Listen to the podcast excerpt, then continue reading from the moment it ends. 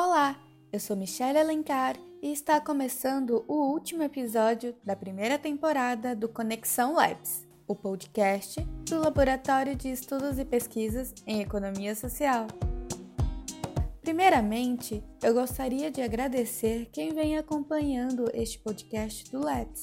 É um prazer compartilhar com vocês todo o trabalho e histórias que fazem parte do laboratório que tem o propósito de melhorar alguns contextos sociais. Bom, nesse episódio teremos uma discussão muito importante e atual, que é o financiamento da educação básica, o novo Fundeb. Para auxiliar nesse debate, teremos a participação de Guilherme Irfe, professor no Departamento de Economia Aplicada e do Programa de Pós-Graduação em Economia da Universidade Federal do Ceará a UFC. E também teremos a participação do Luiz Guilherme Escosa Fave, professor de Economia da Universidade de São Paulo, em Ribeirão Preto, e coordenador do LEPS.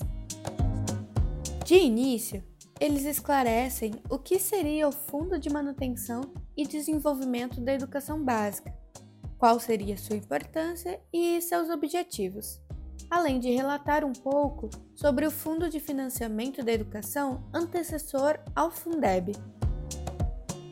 Fundo de Manutenção e Desenvolvimento da Educação Básica, também conhecido como Fundeb, é, foi criado em 2006 é, e implementado a partir de 2007. E ele vem para substituir o, o Fundo de Manutenção e Desenvolvimento do Ensino Fundamental, o Fundef, então, já nessa mudança de 2006, é, a gente passou a incorporar o ensino infantil, o ensino médio e a educação de jovens e adultos. A principal finalidade desse fundo é redistribuir uma parte dos recursos é, constitucionalmente que são vinculados à educação entre estados e municípios. Né? A gente fala o fundo do Fundeb, mas na verdade são 27 fundos, 26 estaduais e um do Distrito Federal. E aí tem diversas fontes de recursos de estados, municípios, Distrito Federal e um complemento da União né, para os fundos que não atingem o nível mínimo de investimento por aluno. Então, a depender do estado ou da unidade da federação, a União faz um complemento. Ele surgiu justamente nesse processo de se tentar começar a fazer alguma equalização ou redução das disparidades né, na capacidade de financiamento da, da educação básica é, entre as diferentes redes de ensino no Brasil. Né? Então, ele tem muito esse componente de, pelo menos na regra atual, né, dentro dos de cada um dos estados conseguir fazer um, um, uma redução desse valor, né, que, que, que é repassado, né, para cada rede por aluno, né. Então, como como o Guilherme colocou, se garantindo um valor mínimo, né, com a complementação que vem por parte da União. Então, é, eu enxergo muito assim como o DEB como ele está colocado hoje, ele é um diria assim, o segundo passo né, nessa política mais integrada nacional de financiamento da educação, né, o primeiro, como ele comentou, foi o Fundef, né, que era mais restrito apenas ao ensino fundamental, e então a gente já teve um primeiro salto, né, assim, do Fundef para o Fundeb, houve alguns ganhos, né, principalmente do ponto de vista de cobertura, né, como ele comentou,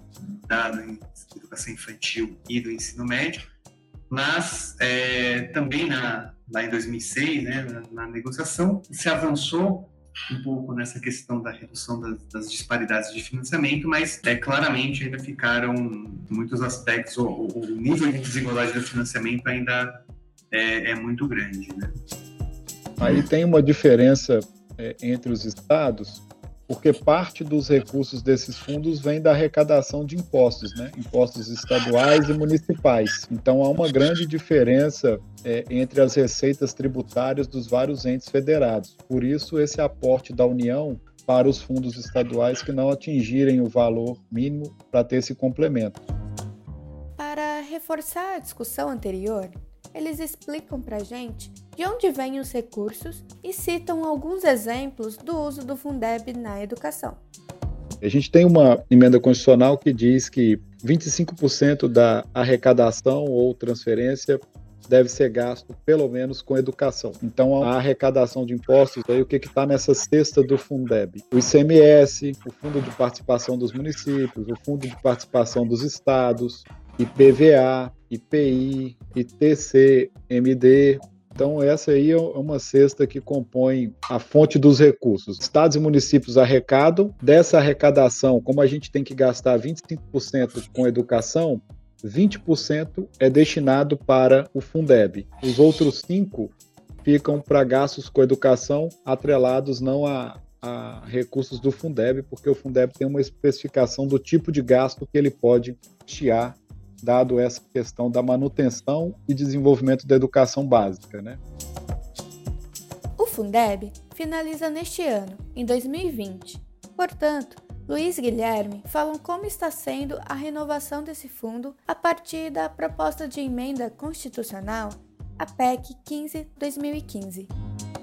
O início da, da, da, discussão da renovação do Fundeb aconteceu já, já há algum tempo, né, há alguns anos, justamente se sabendo que em 2020 ele tinha prazo para acabar, se começou todo o processo de, de, de estudos, né, e de a própria negociação, assim, técnica, mas também política no Congresso Nacional sobre eventuais mudanças dos parâmetros, eventuais mudanças é, do desenho do Fundeb, que era, era, o que se esperava, né, que acontecesse mesmo, certo? E o que acontece, é, o que eu percebi é que nos últimos dois anos, né, desde que o Bolsonaro assumiu, particularmente, houve uma, uma omissão grande da parte do, do Ministério da Educação no sentido de é, conduzir essas discussões ou tomar mais à frente do processo de discussão da renovação do Fundeb, né?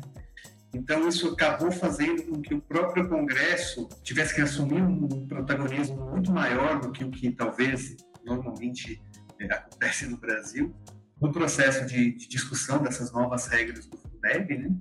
É, e o que a gente viu é que, na verdade, a, a, negociação com o governo, que efetivamente quem vai fazer os desembolsos, é, no final das contas, é o governo, é, são os governos, né, principalmente o governo federal, né, por causa da complementação, essa negociação ela foi bastante tardia, assim, né, então, bem no final do processo de negociação, onde já tinha texto muito amarrado é que o governo federal é, interviu mais fortemente, tentando negociar alguns aspectos mais específicos do, do Fundeb, né?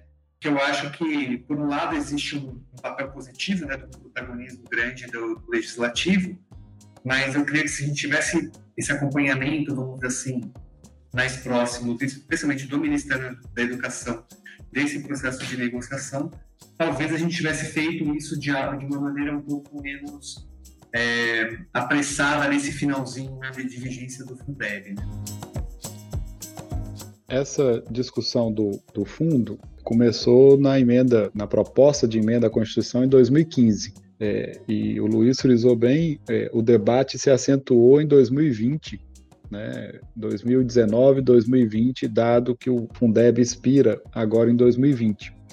É, há uma certa discussão, porque, é, na minha visão, o Fundeb ele não é uma política de governo, é uma política de Estado, uma política de país, como o próprio nome diz, é um fundo de manutenção e desenvolvimento da educação, fundamental para alguns entes federados. Sem ele, a gente terá retrocessos é, significativos para prover educação para algumas crianças e adolescentes, né, no Brasil afora. Algumas redes são quase que dependentes desse recurso, né, exclusivamente para prover educação. Então, essa, essa discussão que a gente observa no governo é, poderia ter sido mais assertiva na condução dos trabalhos, né, no, nesses últimos dois anos. A gente também observou uma participação um pouco mais ativa do, do Ministério da Economia em alguns setores específicos nessa discussão, é, enquanto a pasta vinculada à educação tinha outras prioridades e outras discussões que pouco tem a ver com o Fundo da Manutenção e Desenvolvimento da Educação.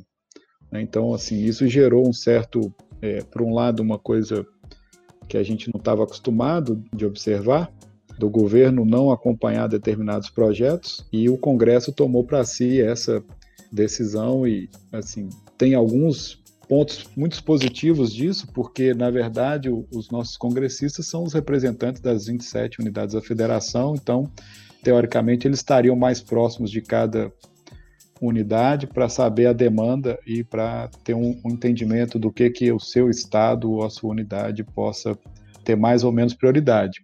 E esse debate, ele também não deveria ter sido conduzido só pelo governo central, né? Isso compete aos 27 estados que os governadores também são peças importantes em algumas políticas dessas de emenda à Constituição, porque parte do recurso vem da arrecadação deles, né? E também, assim, a gente tem que, às vezes, pensar um pouco mais é, em atitudes de país e não de governo, nesse caso da educação, para a gente ter um, um país aí que está melhor daqui a alguns anos com esses recursos, né?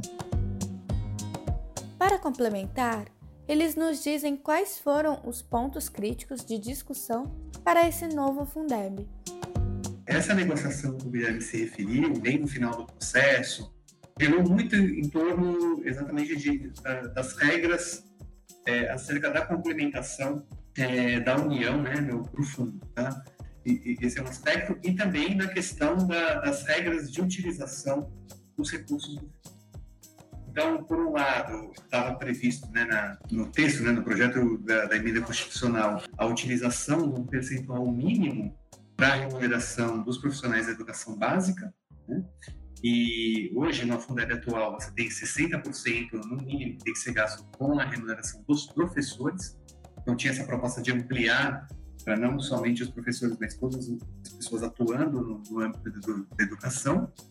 E a proposta que a primeira vez que o governo chegou era fixar um valor máximo, né? Então era bem contraditória porque é, a ideia era falar, olha, você em vez de você ter esse valor mínimo, você é, colocar um valor máximo, né? Um pouco no espírito, eu entendo o espírito da proposta do governo de exatamente falar o seguinte, olha, né, a gente não gostaria de que é, todo o, o, recurso que a gente está colocando momento do Fundeb virasse automaticamente um repasse para aumento salarial, né? Isso tivesse atrelado a, algum outro tipo de gasto que fosse feito de acordo com as necessidades específicas de cada rede. Né? Então, talvez tenha redes em que, é, até pela, pelo seu histórico, não, talvez não tivessem tanta necessidade de, vamos dizer assim, dar aumentos salariais de, determinada magnitude que não permitisse alcançar aquele mínimo. Né? Então, tem uma questão, sempre que você coloca uma, uma trava dessas, que você, tá, você perde um pouco de eficiência, né? porque você está tirando alguns graus de liberdade do gestor público para a tomada de decisão, né? Se a gente acredita que ele está tomando a decisão pensando no melhor objetivo, você está provavelmente tendo alguma perda de eficiência, certo? É essa era um pouco do espírito da, da proposta do, governo, que acho que é um ponto que causou bastante polêmica e a solução acabou sendo uma solução meio salomônica, né? Que no fundo você colocou no mínimo 70% para o pagamento dos profissionais da, da, educação básica, mas você também pode gastar mais que 85% com isso, né? Então, ficou uma, uma faixa ali que, que a minha impressão é que para várias prefeituras, eu não fiz as contas assim, é, simulando, mas é, talvez elas vão ter, vão ter alguma dificuldade de exatamente conseguir se encaixar nessa faixa, certo? Mas eu acho que essa solução que acabou prevalecendo, que eu acho que talvez não tenha sido a solução ideal, ela é reflexo exatamente desse processo de falta de negociação ao longo do tempo, de debate, e que acabou sendo uma solução possível ali no, bem no final do processo de negociação. Esse ponto do gasto mínimo com salário, ele já era um pouco discutido na ideia do Fundeb, né? é, da gente fixar o mínimo em 60%, né, pelo menos 60%. É, houve uma discussão aí para aumentar isso, essa faixa. É, o Luiz tocou nesse ponto que prevaleceu o, o mínimo de 70%. É, e algumas redes, quando a gente observa hoje, elas às vezes estão gerando algum incentivo, por exemplo, de como tem que a obrigatoriedade de gastar com salário, de pagar 14 e até 15, né, uma bonificação para os professores, porque há um recurso que a exclusividade do gasto deve ser com salário. Então essa discussão ela está aí é, permeando e a solução talvez seja não a melhor que a gente deu para isso. Né? Não é a questão se o salário é alto, é baixo, é pouco, é muito. Não é esse o ponto. Né? O ponto é que a gente fixou uma regra para o Brasil todo, enquanto a gente tem 5.570 municípios, 26 estados, mais o Distrito Federal, que são muito diferentes entre si, E algumas redes vão depender desse recurso, outras terão dificuldades, como o Luiz frisou, de colocar esses recursos dentro da faixa estabelecida.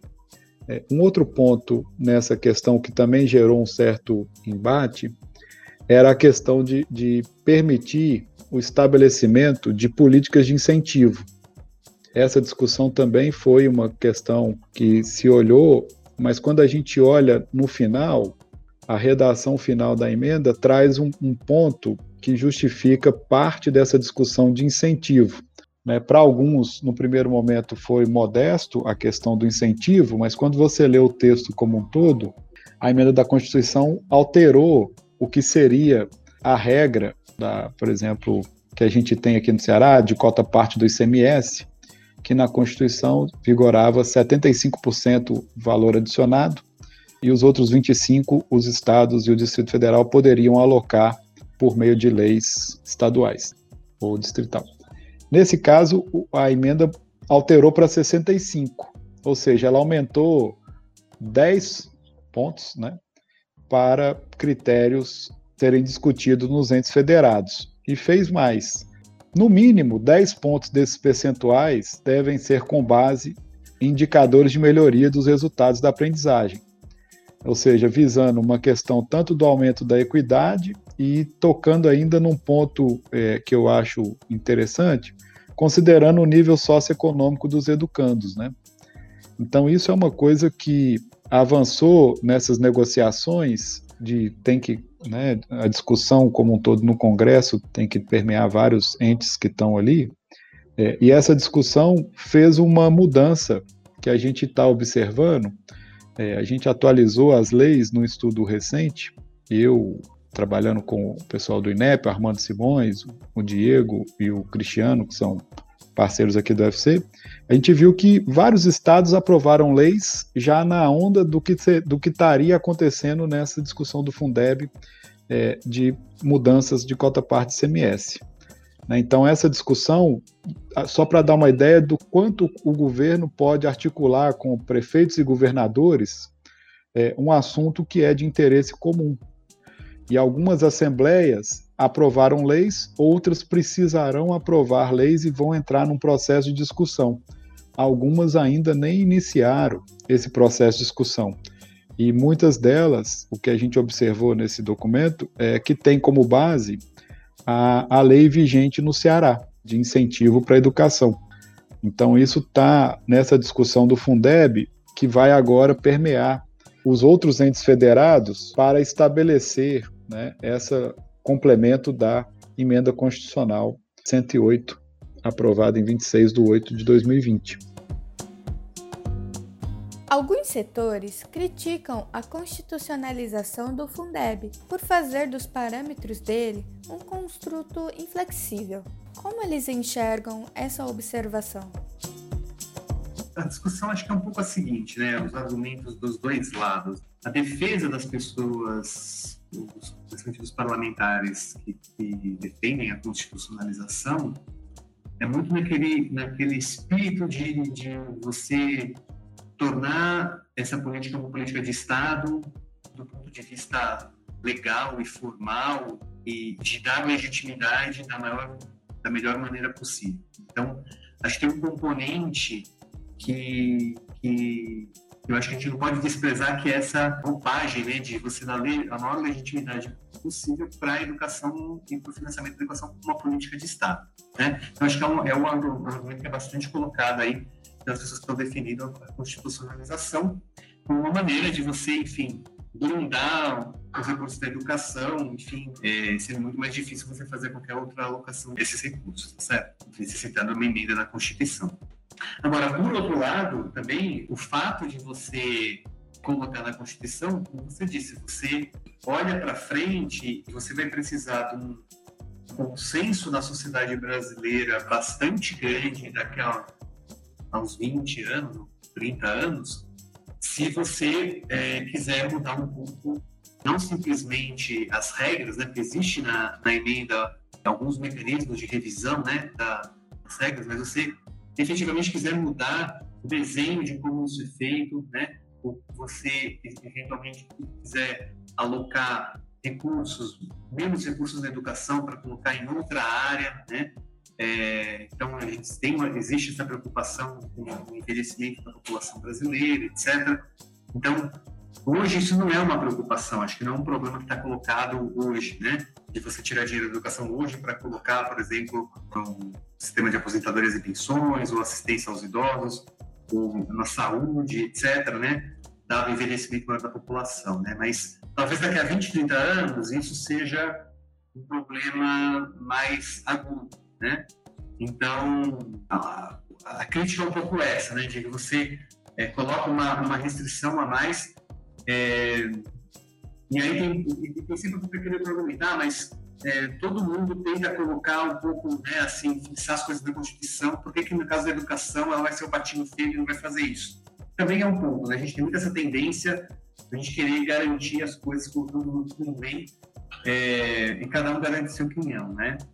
Mas se você for fazer uma, uma, uma análise assim, um pouco mais fria, né, da, é, é, um problema que a gente tem mais institucional no Brasil, em que a gente tem que fazer isso porque senão você não tem esse, você tem, corre o risco de, talvez por objetivos diversos, assim, você não conseguir ter a garantia desses recursos. Então foi uma questão, acho que bastante polêmica, né? Mas que na própria negociação do texto, acho que acabou ficando pacificada de que ia ser constitucionalizado mesmo, mesmo porque é uma discussão que, enfim, daqui a 30 anos, né, muitos não vão nem estar vivos, é uma coisa muito distante, né, para você é, levar para a mesa de negociação. Então, acho que no próprio processo de, de negociação do Fundeb na Câmara, isso acabou sendo um ponto pacificado, apesar da, da voz dissonante de alguns parlamentares e técnicos, né, sobre essa questão. Essa questão da fixação na constitucionalização do Fundeb, particularmente acredito que é fruto mais dessa ausência do debate do governo, né, da, da discussão, porque se a gente olhar, quando o Fundef foi instituído em 96, fazendo uma análise histórica, ele foi destinado a 10 anos. 10 anos depois a gente discutiu, alterou e expandiu o Fundef para o Fundeb, e agora é, é, alguns parlamentares argumentaram o medo da gente retroceder e não aprovar a manutenção desse fundo, né? não ter um recurso para o ano que vem, 2021. Então, parte disso vem também dessa discussão de talvez a ausência dos players na discussão da política. Uma outra questão que aí as pessoas talvez a gente tem que pensar é, de uma forma intertemporal como o Luiz está chamando a atenção, pensar hoje é uma coisa e projetar daqui 10, 15, 20, 30 anos é outra, é, a gente tem um caminho de envelhecimento da população, né?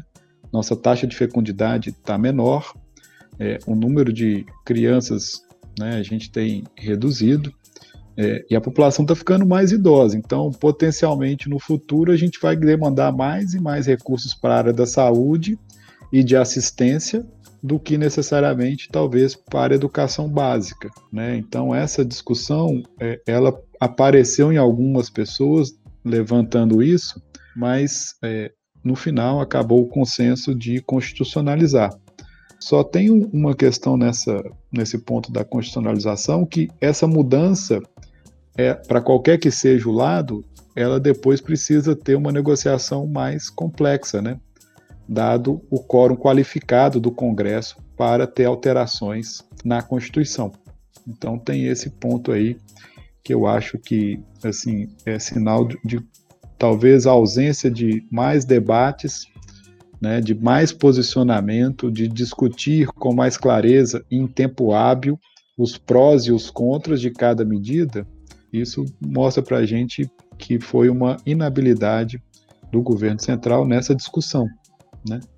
Porque isso poderia ter sido conduzido, para qualquer que seja o resultado, independente de constitucionalizar ou não, de ter discussões mais claras e mais amplas nesse os prós e os contras de se fazer isso. É claro que a gente tem que ter em mente que, como eu mencionei no começo, é, esse fundo ele é básico para várias redes, né? Ele é o, o que mantém de fato várias redes. Então, acabar com o fundo é praticamente não ofertar educação em algumas redes. E aí tem esse receio de ficar na discussão de Congresso. Né? Então, parte dessa discussão da constitucionalização vem desse receio de ter que sempre botar na mesa a negociação se mantém ou não o fundo. Ainda, tanto Luiz quanto Guilherme destacam que há mecanismos que atenuam o possível engessamento causado pela constitucionalização do Fundeb. Essa revisão a cada. Né, no Fundeb ficou de seis anos, mas numa outra emenda que a gente fez recente no Brasil, que é a do teto dos gastos, foi de 10. É, eu acho que a gente aprendeu lá naquele debate é, que essas mudanças que não têm tanto, digamos assim, consenso, a gente deveria colocar travas de revisões. É, eu acho que isso é bem-vindo, porque permite a discussão né, de ajuste de rota, de saber se está ou não alcançando os resultados estabelecidos, é, o que, que a gente pode olhar para cada ente e perceber se a regra rígida para todo mundo está funcionando ou não, ou se permite uma flexibilização. Né? Então, eu acho que isso aí é parte da discussão e do amadurecimento desse debate. Né? Se vai colocar na Constituição, vamos permitir que a gente possa é, ter mecanismos de revisão a cada X período de tempo. Agora, com relação ao tempo, se é seis anos é o, o número ideal, é, eu, eu fico me perguntando porque a gente não tem acompanhamento de um ciclo, né? Se você pegar a educação infantil, é, a gente teria 0 a 5, depois você pega o fundamental 1, vai de 6 a 10, 11 anos. Então, assim, os 6 anos a gente vai pegar uma série de crianças em transição de um ciclo para o outro, um, e a gente não vai ter talvez a clareza do que, que aconteceu nesse meio do caminho, né? mas pode ser um, um mecanismo aí da gente tentar é, entender melhor o que está acontecendo, né? Acho que isso aí é, é um saldo positivo dessa discussão de constitucionalização, porém com uma perspectiva de revisão de metas do novo Fundeb.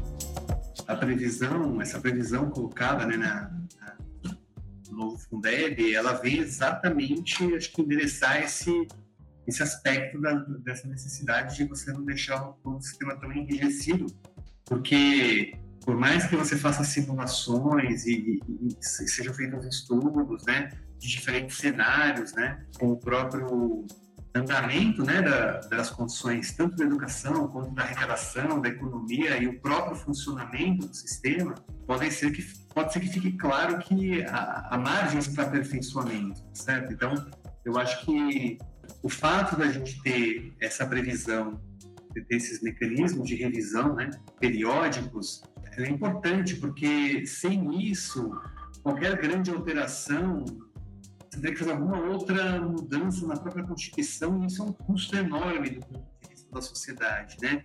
de mobilização é, dos parlamentares, da sociedade, de recursos, de tempo, de esforço. Então, é, eu acho que é uma saída bem interessante que você consegue corrigir a rota né, em, algum, em alguns aspectos sem ter um custo político, vamos assim, é, demasiadamente grande né, para fazer esse processo aí de, de correção. A distribuição dos recursos para os estados é feita com base no censo escolar. Perguntamos se seria adequado empregar outras medidas e indicadores nessa ponderação. Veja, a complementação da União ela tem várias, vários componentes, tá certo? Então, o que a gente acredita, né? Quer dizer, quando você estabelece um patamar mínimo, é, e aí você garante uma complementação desse patamar mínimo, independentemente de resultados educacionais, etc., você está fazendo um pouco esse papel, né? Ou seja, não estou olhando para as dificuldades ou facilidades, ou os resultados melhores ou piores que as pessoas, que as diferentes escolas e redes estão alcançando, e eu estou garantindo algum patamar aqui mínimo de complementação, tá? Então acho que esse é um esse é um primeiro aspecto, né? Tem tem um, um segundo aspecto que assim, então veja, eu tenho um, determinado instrumento que é esse para atacar um determinado tipo de problema. Por que, que faz sentido você é, tentar direcionar pelo menos parte dos recursos para aquelas redes que conseguirem ter uma evolução? Na verdade, a ideia é que as, isso vai ser discutido, não vai ser nem ainda, é, salvo engano, mas não vai ser ainda passar na regulamentação do projeto de lei desse ano, especificamente, que não vai ter ainda o detalhamento de como que vai ser feito esse repasse com vistas na melhoria do aprendizado com redução das desigualdades, tá? Isso vai continuar sendo discutido porque está sendo previsto para ser implementado efetivamente, se não me engano, a partir só de 2023. Mas a ideia é que o princípio é que cada rede, dentro das suas peculiaridades, ela tem que ter um plano de trabalho, um plano, olha, eu quero chegar até determinado lugar. Então, não, não que esse caminho vai ser igual para todo mundo, né? Mas eu tenho a ideia é você premiar quem está se esforçando para melhorar dentro da sua própria condição, né? Eu não estou comparando uma rede que tem muitas dificuldades com uma rede que já está totalmente estruturada. Então, cada um vai ter um pouco esse caminho. Então, esse é um princípio que pode guiar esse processo de distribuição de, de recursos. Né? E como eu falei, ele ainda está muito aberto, né? O próprio sistema Nacional de Avaliação Básica, ele vai ter que ser repensado. Né? Hoje a gente tem as provas do SAEB, né, que são aplicadas no quinto ano do ensino fundamental, no nono ano do ensino fundamental, no terceiro ano do ensino médio, de português e matemática, mas essas avaliações todas elas já estão sendo repensadas, né? tem uma adaptação delas à nova base nacional comum popular, e a gente tem que pensar exatamente isso, como que esse novo sistema de avaliação ele vai dar subsídios e informações para que a gente consiga fazer da maneira mais adequada possível esse repasse de recursos atrelado à qualidade com diminuição da desigualdade, que também já é outra conversa também complicada. Como que eu meço diminuição de desigualdade de desempenho educacional? É, não é algo tão, tão assim, acho que tem trivial, né? Você tem várias alternativas aí sendo discutidas, né? Mas certamente é, é um componente importante para você conseguir induzir a melhoria de qualidade e acho que o exemplo do, que o, o Ceará, que o Guilherme conhece e acompanha muito mais do que eu, é, já é uma prova um pouco que a gente já tem alguma coisa semelhante no Brasil, não é exatamente a mesma coisa, mas que vai nessa direção e provou ser bem sucedido. A questão do censo escolar, da gente utilizar o censo, é para olhar a quantidade de matrículas, né? Então a gente pinça lá no censo uma estatística que é a matrícula e acompanha os alunos para ter esse valor aluno na discussão. A questão que o Luiz mencionou do, das metas, é, assim, isso parece a priori que é quando a gente olha, mas remete é só assim para a gente ter uma, uma parte disso é só a gente olhar as metas do IDEB. Né? A meta do IDEB não é uma meta única por rede nem por escola. Ela é uma meta olhando para características que estavam ali presentes e postas em determinados anos. Então, cada é, unidade educacional tenha seu caminho a ser percorrido. É, e a redação dessa questão do, da parte discricionária, ele está tocando que são no mínimo 10 pontos percentuais, ou seja, isso é novo, é, a Constituição não tinha nada atrelado a isso. Né? Então, ele flexibilizou de 75 para 65, aumentou em 10. Desses 10, então, o governo, é, pela Constituição, está estabelecido que os governadores terão que repactuar suas leis de cota parte e distribuir dos 25, agora 35, pelo menos 10 pontos com base em indicadores de melhoria dos resultados da aprendizagem e do aumento da equidade. Só que aí tem mais um porém nessa redação, considerando o nível socioeconômico dos educandos. Então a meta, ela não vai ser única para todos. A meta é olhando para o perfil dos alunos, né? Que é o nível socioeconômico dos educandos. É, a gente pode discutir a melhor ou as estratégias que possam talvez melhor captar o que seria nível socioeconômico dos educandos, é, o que seriam resultados de aprendizagem, o que seria melhores né, questões de equidade. Isso aí está em aberto, isso está em discussão. O deputado Felipe Rigoni né, no, no, tem um, conduzindo um relatório que vai tocar nesses pontos. Então, isso ainda está em aberto, mas o texto do Fundeb está claro que tem que ter esses 10 pontos percentuais na base de indicadores. Só para dar um exemplo para vocês, o Ceará distribuía 18 para educação, 5 para saúde e 2 para questões ambientais. Fechava os 25. Com essa nova redação da emenda constitucional do Fundeb, o Ceará canalizou esses 10 pontos percentuais para a saúde. Então, a saúde vai passar a ter 15, a educação continua com 18 e o meio ambiente passa a ter os dois para fechar nos 35. Né? Então o Ceará aumentou o seu complemento para a saúde nessa mesma linha desse texto, enquanto outros estados ainda estão discutindo como farão os 10 da educação. Só para dar uma, uma ideia para vocês do quão dísparo está a discussão no nível dos estados. Né? Tem estados que ainda estão tá discutindo como vão fazer os 10. E aqui o Ceará já mudou a lei, foi aprovada recentemente, que vai ter 10 pontos a mais e esses pontos serão para a saúde. O que vai na linha do que a gente viu agora, é, diante dessa pandemia, a quantidade de recursos que demanda é, a saúde né, em casos desse tipo. Por fim, perguntamos se podemos considerar o avanço da PEC 15-2015 como uma vitória e, se possível, contar com o novo Fundeb com um avanço para a diminuição das desigualdades educacional, social e, consequentemente, econômica, além das perspectivas e metas para onde o novo Fundeb deveria caminhar. Na minha opinião, sim, é uma vitória, tá? É, é, sempre que você tem um texto negociado no Congresso, claramente vai ter pontos, talvez, que eu, que eu gostaria que fossem diferentes do que acabou sendo aprovado, outros eu, eu sou bem simpático e acho que faz parte do processo de negociação da democracia que isso aconteça. É, então, eu gosto muito de colocar as coisas em perspectiva. Né? Se a gente olhar a situação antes de 1996, em que você não tinha nem um Fundef, ou se você olhar nos anos 80, que a gente quase não tinha nenhum dado educacional, mesmo o censo educacional era super precário, você tem uma evolução do ponto de vista da de política de Estado, nessa linha que o Guilherme tinha colocado, que a gente vem progredindo do Fundef para a primeira edição do Fundeb, e a gente também é, conseguiu bons avanços para essa nova edição do Fundeb que vai entrar em vigor a partir do ano que vem. Tá? Então, assim, se a gente olhar uma perspectiva às vezes ali muito ali no dia a dia, a gente às vezes fala, poxa, mas podia ter melhorado mais, a gente poderia ter um fundo que fosse ainda mais igualitário, né, é, na distribuição dos recursos, ou a gente poderia ter uma parcela maior atrelada aos resultados dos sistemas educacionais, enfim. Mas, é, por outro lado, quando você olha numa perspectiva mais de longo prazo, a gente percebe que há um avanço é, recorrente, assim, né, passo a passo, né, como se estivesse subindo uma escada, um passo depois do outro, e, certamente você tem um avanço dessa edição do, do, do novo Fundeb, principalmente nessas duas dimensões que eu queria destacar, na diminuição da desigualdade dos volumes de financiamento, na consideração de você ter algum, algum mecanismo de redução de desigualdade de, de resultados e de desempenho, né, desempenho em si, também atrelado a, ao fornecimento de um adicional de recursos. Eu acho que eu, destacaria esses dois pontos como é, grandes vitórias aí do processo.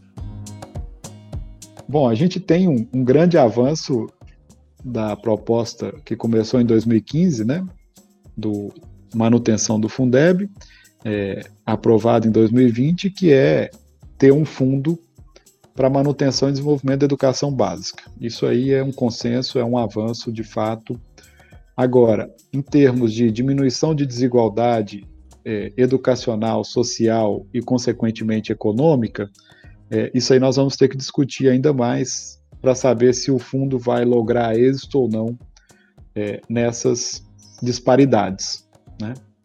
E, e, aí tem uma questão importante que a gente precisa discutir a desigualdade educacional. Tem um, alguns problemas nas nossas medidas de qualidade, porque a gente está olhando às vezes o desempenho de alunos e somente de alunos que estão na rede enquanto crianças em idade escolar que estão fora da rede não estão sendo computadas. Então, é essa questão de ter uma educação de qualidade para poucos, como diz o Chico Soares, isso não é qualidade de educação. Né? A gente precisa ter uma rede que tenha o maior quantitativo de crianças em idade escolar e andando de forma é, mais homogênea e também aprendendo mais, absorvendo mais conhecimento e podendo fazer o que talvez a educação possa fazer de melhor, de dar uma oportunidade dessas crianças sonharem ter uma vida melhor, né? E a gente ter um país mais próspero, menos desigual, seja em termos educacionais ou sociais. Né? A gente persegue muito uma redução de desigualdade econômica, mas a gente esquece de olhar quais são os problemas ou as causas dessa desigualdade. Uma parte disso está no problema educacional né, dessas crianças que vão ficando pelo caminho. Então, não deixar as crianças para trás pode ser um bom passo para a gente reduzir essas desigualdades. Acho que um ponto bem importante da, dessa discussão do Fundeb foi que no final acabou tendo uma parcela do repasse atrelado ou assegurado para a educação infantil. Né? Então, assim, isso é um, um dos aspectos, acho que positivos, a gente olhar para essa etapa de ensino com um olhar mais atento, dada a importância que ela tem, né? Também está sendo discutida essa questão da mudança da, das ponderações, né, de quanto você repassa por aluno nas diferentes etapas de ensino. E eu acho que está tendo um movimento de levar em consideração que a educação infantil ela é uma etapa que ela, enfim, até pelo tamanho das escolas, pelo tipo de atendimento que é feito, ela é mais cara, então ela exige um volume maior de recursos, mas tem uma série de questões dentro da própria educação infantil que ainda ficaram ah, sem uma discussão adequada, né? Eu vou destacar duas. Uma é a discussão da própria qualidade do atendimento que é feito. Né? Então, muito provavelmente, esse repasse vai ser feito com base em alguma medida quantitativa de matrícula, alguma coisa desse tipo. Apesar da gente estar tá desenvolvendo né, medidas de qualidade da educação infantil, isso é algo recente. O LEPS tem uma participação muito importante nessa nessa discussão nacional, não sei se ela vai estar madura o suficiente para ser incorporado como critério para a distribuição desses recursos, né? Eu acho que talvez não dê tempo da gente fazer essa, essa discussão na sociedade e essa discussão amadurecer, certo? E, então acho que esse é um ponto que acho que é importante, assim, que tem um lado positivo, mas sempre tem aquilo que aquele outro lado poderia também ter sido um pouco melhor do que acabou é, de, de como a negociação política, técnica está sendo conduzida. Antes o complemento da União era de 10, é, e durante a, dis a, discussão seria passaria para 20 pontos. Né? É, e depois acabou no texto final aparecendo 23, mas dos quais cinco são destinados à educação infantil. É, e aí a educação infantil ela pode ser uma boa estratégia para a gente de fato resolver é, problemas de desigualdade ao longo do caminho, né, ao longo do percurso educacional. Agora, é, se a gente for olhar qualidade de educação infantil pelos dados do censo, a gente não vai lograr êxito nessa discussão, porque o censo ele vai dar a estrutura da escola e ele vai dar o número de matrículas de crianças é, ele não tem uma medida de qualidade do que acontece da interação dos professores com os alunos e do quão essas crianças possam se desenvolver né, nessas escolas, nesse centro de educação infantil, creche para escola. Então, essa, essa discussão da, do que seria uma, uma medida de qualidade, eu acho que a gente está um pouco atrasado, a gente deveria ter aí um certo mais consenso. Agora a gente tem a BNCC, que toca em vários aspectos do desenvolvimento infantil, de oportunidades de aprendizagem, e tem uma ferramenta né, que vem aí ganhando consistência, que é o, o Melcomel, para ter uma medida de qualidade da educação infantil a partir de interações, professores e alunos, né, para a gente observar o que acontece. Agora, se a gente voltar para essa conversa só olhar o censo, é, eu tenho umas certas dúvidas se a gente vai ter resultados de diminuição de desigualdade social, econômica, educacional, de só olhar o ingresso de crianças, né, institucionalizar crianças na rede de educação infantil. É, isso não é garantia de sucesso na educação, nem na formação de indivíduos. A qualidade da educação importa muito para o desenvolvimento dessas crianças. Aqui termina a primeira temporada do Conexão Labs. Não deixe de seguir o podcast nas principais plataformas de streaming e acompanhe o laboratório nas redes sociais. Arroba Em breve estamos de volta. Até mais!